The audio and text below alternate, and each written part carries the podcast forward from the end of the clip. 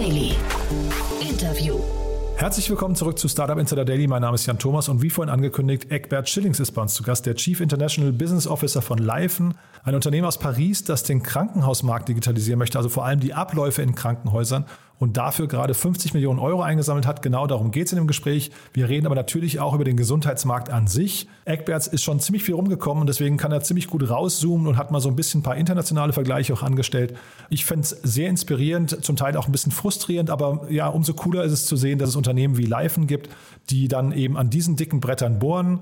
Wenn euch das ganze Thema aus der Investorenbrille interessiert, kann ich euch nochmal kurz verweisen auf das Gespräch gestern. Bei uns war ja gestern zu Gast im Rahmen der Reihe Investments und Exits Bastian Hasslinger, der Vice President von Picos Capital. Und da haben wir das Thema schon besprochen. Also die Investitionsrunde mit Leifen haben wir dort analysiert.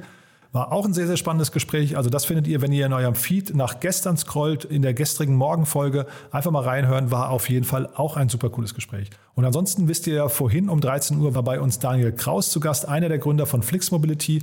Und wir haben diese, ja, wirklich, muss man sich nochmal kneifen, die Greyhound-Übernahme von Flix Mobility besprochen. Von daher ein sehr, sehr cooles Gespräch. Wenn ihr das noch nicht gehört haben solltet, auf jeden Fall mal reinhören. Daniel ist so ein cooler Gesprächspartner, da kann man so viel lernen. Also ja, das wäre mein Tipp der Woche, glaube ich sogar. Lasst euch das Interview auf keinen Fall entgehen. So, genug der Vorrede. Wir gehen jetzt rein ins Gespräch mit Eckbert Schillings. Vorher nur noch mal ganz kurz die Verbraucherhinweise. Startup Insider Daily. Interview. Ich freue mich sehr. Eckbert Schillings ist hier, Chief International Business Officer von Leifen. Hallo Eckbert. Hallo, Jan, freut mich. Ja, freut mich auch sehr, dass du da bist. Und das machen wir hier nicht alle Tage. Wir sprechen über ein Unternehmen aus Frankreich, das eine relativ große Finanzierungsrunde abgeschlossen hat. Und ähm, ja, Hintergrund ist, dass ihr aber auch inzwischen schon am Internationalisieren seid, ne? Das ist richtig. Das haben wir uns jetzt auf die Fahnen geschrieben. Ähm, wir sind froh über diese Finanzierungsrunde. Das ist erstmal ein nettes Urteil über das, was wir in unserem Heimatmarkt hier in Frankreich geschaffen haben. Aber vor allem ist es jetzt eben eine Verpflichtung für die Zukunft und da ist Internationalisierung ein Teil davon. Hm, genau, 50 Millionen Euro habe ich hier stehen. Also erstmal Chapeau. Ne? Ähm, vielleicht kannst du mal kurz ein bisschen beschreiben, was ihr macht. Das ist ja, äh, also kommen wir auch gleich drauf. Der Markt ist ja in Deutschland auch sehr in Bewegung und vielleicht dann auch die Chance in Deutschland, aber vielleicht erstmal grundsätzlich eure Strategie.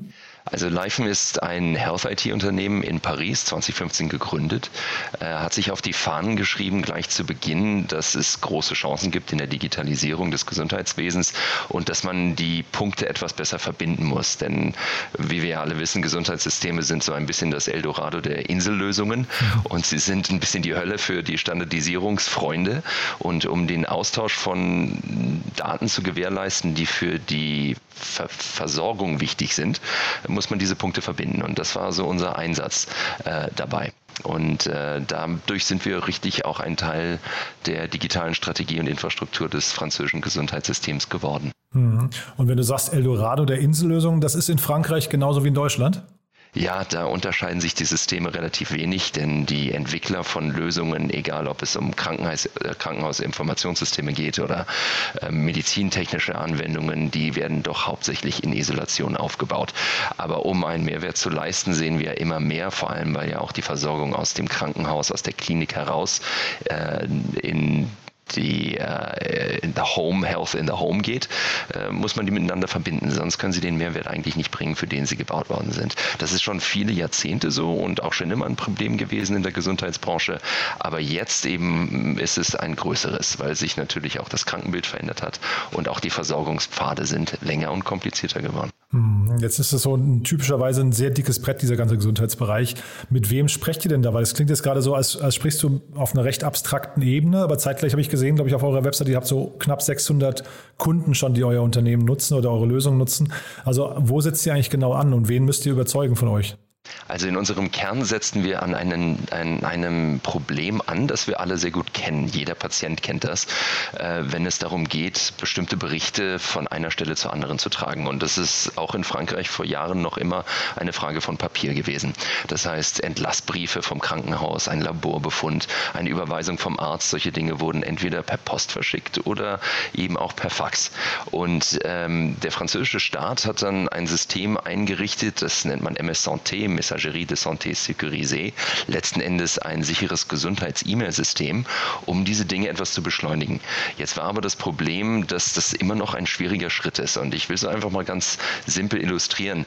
Äh, wenn also im Krankenhaus, ähm, im Sekretariat ein Entlassbrief verschickt werden soll, dann muss das natürlich aus dem KISS generiert werden. Dann wird das entweder in einen Umschlag gesteckt oder man versucht eben das per Post zu verschicken, äh, per Fax. Oder man nutzte eben dieses System MS Santé, also ein sicheres Gesundheits-E-Mail-System. Aber das sind immer noch sehr viele Schritte. Und der Zweck von Digitalisierung ist ja immer, dass man die Menschen entlasten möchte, die an der Speerspitze des Systems stehen. Das sind natürlich medizinische Fachkräfte, aber es ist auch das Personal, das diese unterstützt.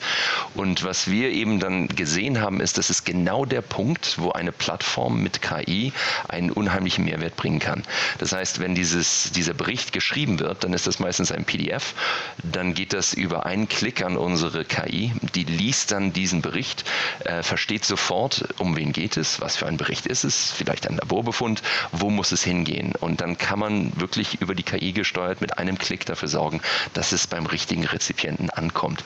Und da kann man eben Dinge tun, die effizienzsteigernd sind, sie senken die Kosten, aber was noch viel wichtiger ist, man kann dafür sorgen, dass diese Informationen sehr zügig da ankommen, wo sie hin müssen. Eben nicht eine Frage von Tagen oder Wochen, sondern eine Frage von nur wenigen Sekunden. Und das ist eben unser Ansatz gewesen, diese, äh, der Einsatz von Machine Learning und KI kann solche Prozesse befördern. Und wenn man Schnittstellen hat in die Krankenhausinformationssysteme, aber auch in die Praxisverwaltungssysteme, dann kann man auf einmal diese Punkte miteinander verbinden, die vorher eben als Inseln dastanden mhm. und relativ unelegant miteinander verbunden waren. Mhm. Nee, total nachvollziehbar. Ich, wenn, wenn man dir zuhört, frage ich mich nur gerade, ist das hinterher ein Feature oder ist das quasi eine Lösung, die sich selbst eher mal sogar in Richtung, ich weiß nicht, Operating System fast äh, äh, ausdehnen kann? Weil das klingt ja jetzt gerade so, als denkt ihr schon sehr ganzheitlich, ne? So ist es. Also es begann natürlich als Produkt und als Feature, genau wie du gesagt hast. Ähm, das nennen wir Life in Documents und das ist eine Komplettlösung, die es eben Leistungserbringern erlaubt, solche Dinge elegant und schnell zu machen. Aber als Voraussetzung sahen wir, ist natürlich eine Plattform nötig. Und wenn man diese Schnittstellen erstmal gebaut hat und über eine Plattform diese Daten laufen, dann kann man die natürlich auch erweitern und kann von Drittanbietern Lösungen, die digital sind und die häufig cloud-basiert sind, auch anschließen anschließen, sodass man eben diese äh, doch manchmal recht trägen äh, Informationssysteme erweitert, zukunftssicher macht und anbindet an Informationen, die vielleicht auch andere Sprachen sprechen. Also um es konkret zu machen, Informationssysteme im Krankenhaus sprechen ältere Computersprachen wie HL7, aber die neuen digitalen Innovationen, die cloud-basiert sind und cloud-native, die benutzen eher Fire als Resource.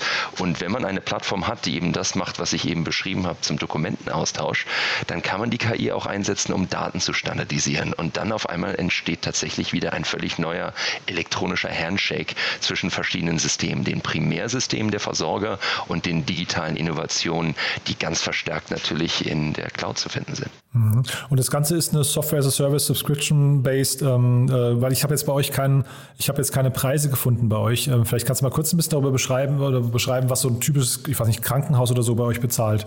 Genau, also das ist ein Software as a Service System und da kommt es natürlich darauf an, ähm, beim Preis äh, ist es einfach eine Subscription Fee und die ist auch nicht sehr hoch.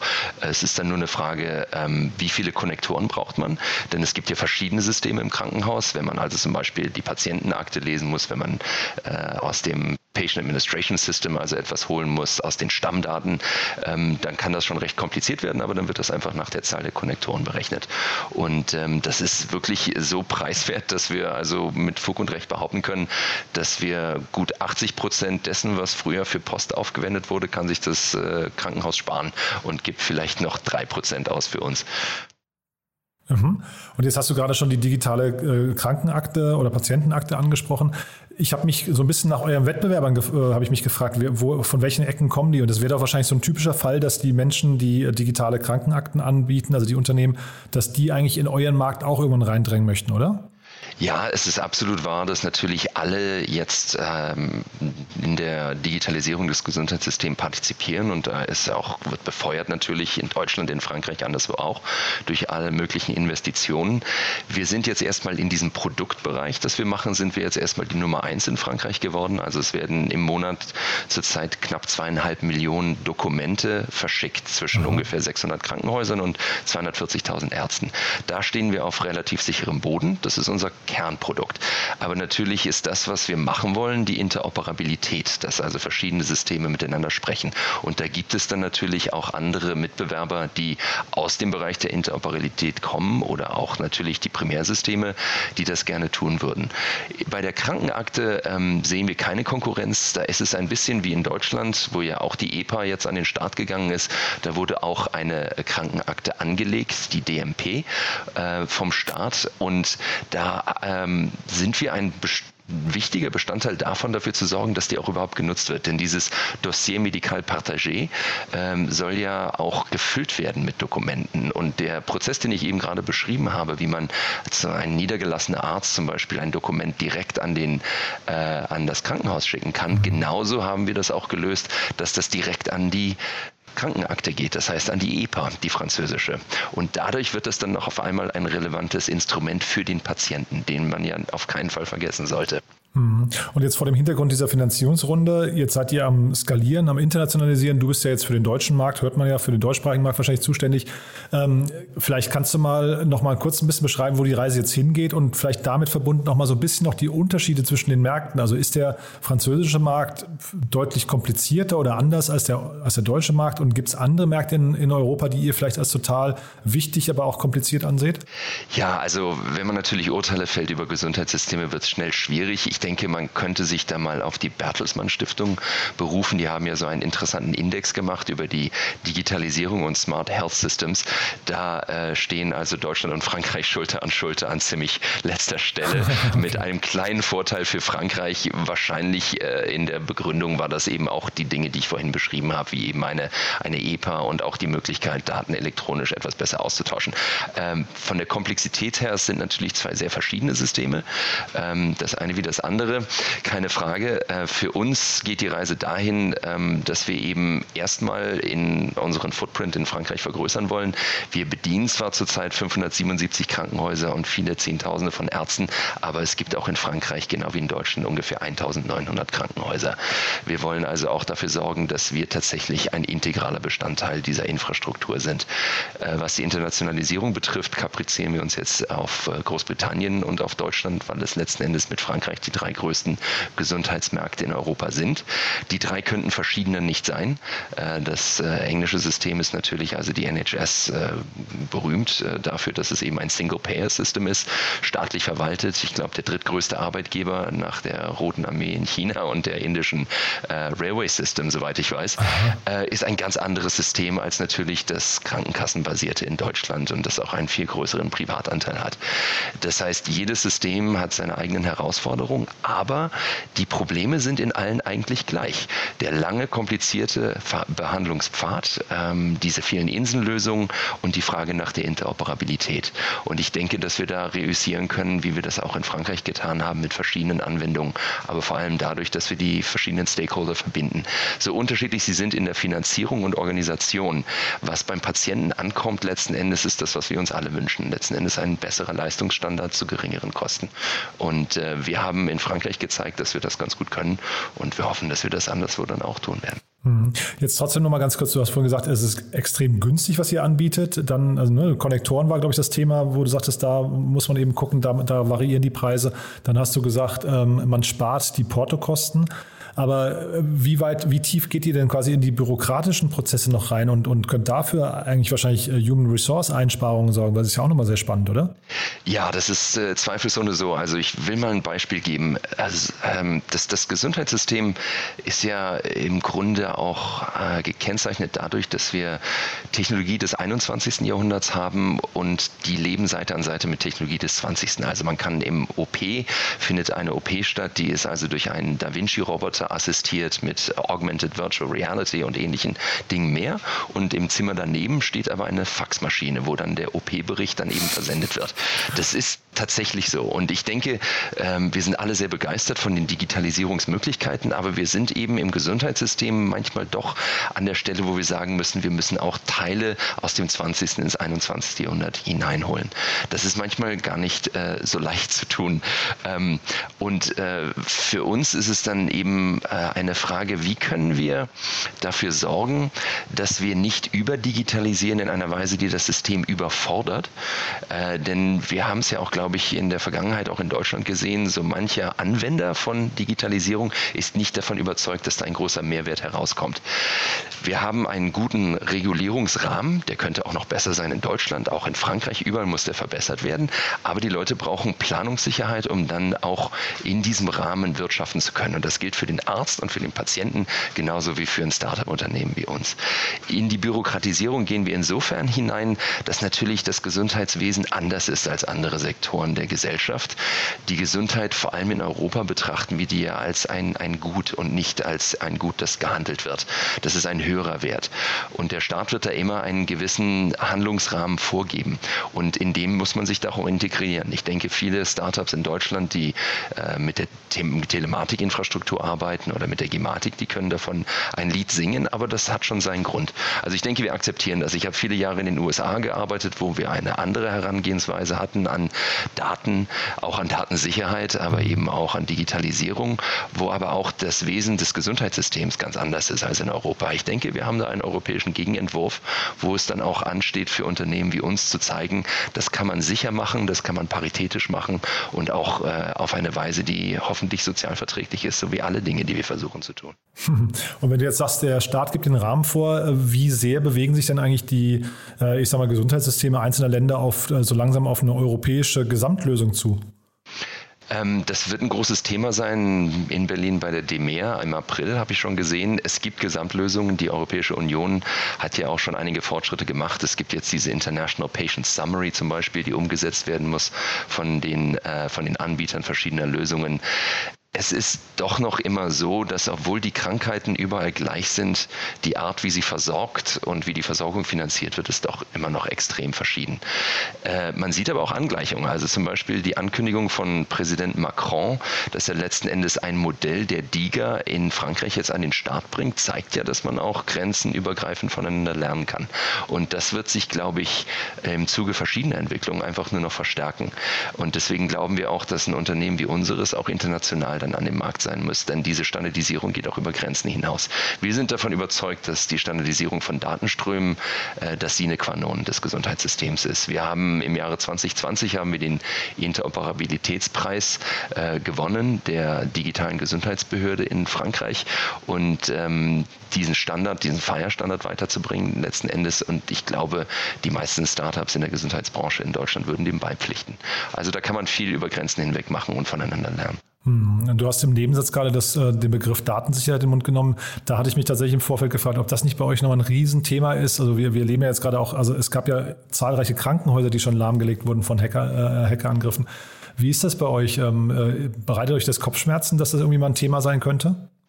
Ähm, Kopfschmerzen im Sinne von einem Problem, das wir immer lösen müssen. Es gibt keine sensibleren Daten auf der Welt als Gesundheitsdaten. Etwas Privateres kann man sich kaum vorstellen. Genau. Da ist dann halt das Search-Verhalten bei Google gar nichts dagegen. Ähm, und äh, wir sind natürlich in Frankreich sind wir ein Processor von Healthcare Data, auch von PII, also Personal Identifiable Information. Dafür mussten wir zertifiziert werden durch den französischen Staat, sodass wir also alle Herausforderungen als, als Patient Data Hosting Service bestehen. Natürlich auch ISO Certification, GDPR und ähnliche Dinge mehr.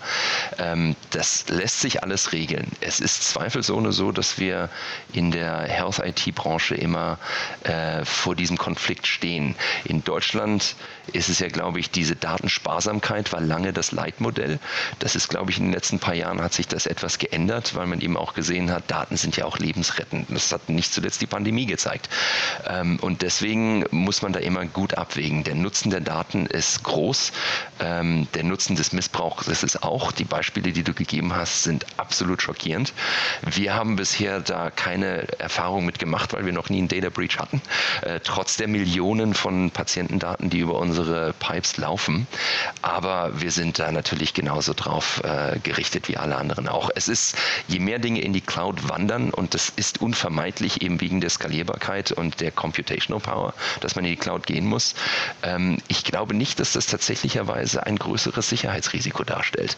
Denn äh, wir haben zum Beispiel auch gesehen, das gibt es ja auch, äh, dass mal so ein Serverraum überflutet wird oder ein Feuer ausbricht und wenn das Krankenhaus dann überhaupt keinen Backup hat, dann ist das für Wochen steht das still. Das ist in Amsterdam passiert, das ist in Deutschland passiert, das ist in Straßburg passiert. Äh, das heißt, cloud-basierte Lösungen können da schon sehr hilfreich sein und ich denke, das kann man sicher gestalten und daran arbeiten ja viele kluge Köpfe und bei uns eben auch. Super. Du Eckbert, sehr, sehr spannend finde ich, was ihr macht. Ist eine tolle Mission natürlich. Ähm, haben wir aus deiner Sicht was Wichtiges vergessen? Äh, nein, letzten Endes äh, ist auf jeden Fall die Gesundheitsbranche aus IT-wirtschaftlicher und technischer Sicht das, glaube ich, spannendste Gebiet in der Digitalisierung. Und was wir eben immer betonen möchten, ist, dass das nicht nur für Anbieter gilt und für Unternehmen wie unseres, sondern für alle Stakeholder und vor allem für den Patienten selbst.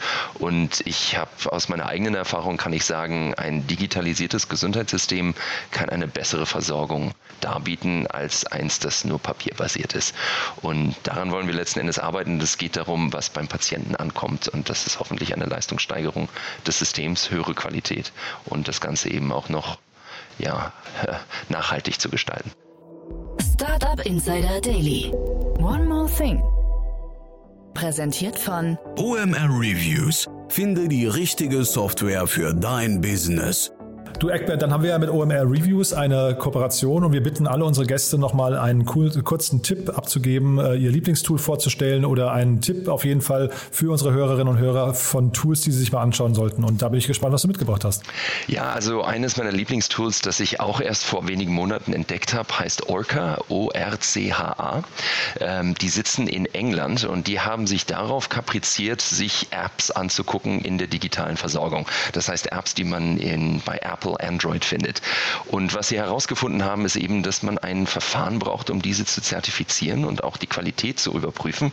Und nach deren Dafürhalten sind 80 Prozent der Apps, die mit Gesundheit zu tun haben, äh, eigentlich nicht äh, empfehlbar. Und Orca hat ein fantastisches Tool entwickelt, wie man eben äh, diese ähm, Applikation zertifiziert, wie man sie überprüft, wie man aber auch dann diese Nutzer unterstützt und wie man den Ärzten erklärt, dass solche Dinge äh, auch ähm, nutzbar sind in ihrem Verhandlungspfad. Also Orca findet man unter orcahealth.com und da kann man sich eben anschauen, deren App Library und da sind über 6000 Gesundheit-Apps drin aus der ganzen Welt und da findet man spannende Hinweise und vor allem auch eine tolle Art, wie man Technologie benutzen kann, um andere Technologieanbieter äh, zu unterstützen. Ah, klingt ja super, klingt ja fast eigentlich nach einer Lösung, die man in jeder Branche brauchen, äh, brauchen könnte, oder? Absolut. Und ich denke auch in Deutschland mit der DIGA sollte man sich noch ein paar Mal Gedanken darüber machen, wie man eben nicht nur eine Zertifizierung einmal macht, so als Snapshot im Schnellzulassverfahren, sondern wie man die auch dann äh, longitudinally letzten Endes Langzeit verfolgt. Und das macht Orca hervorragend.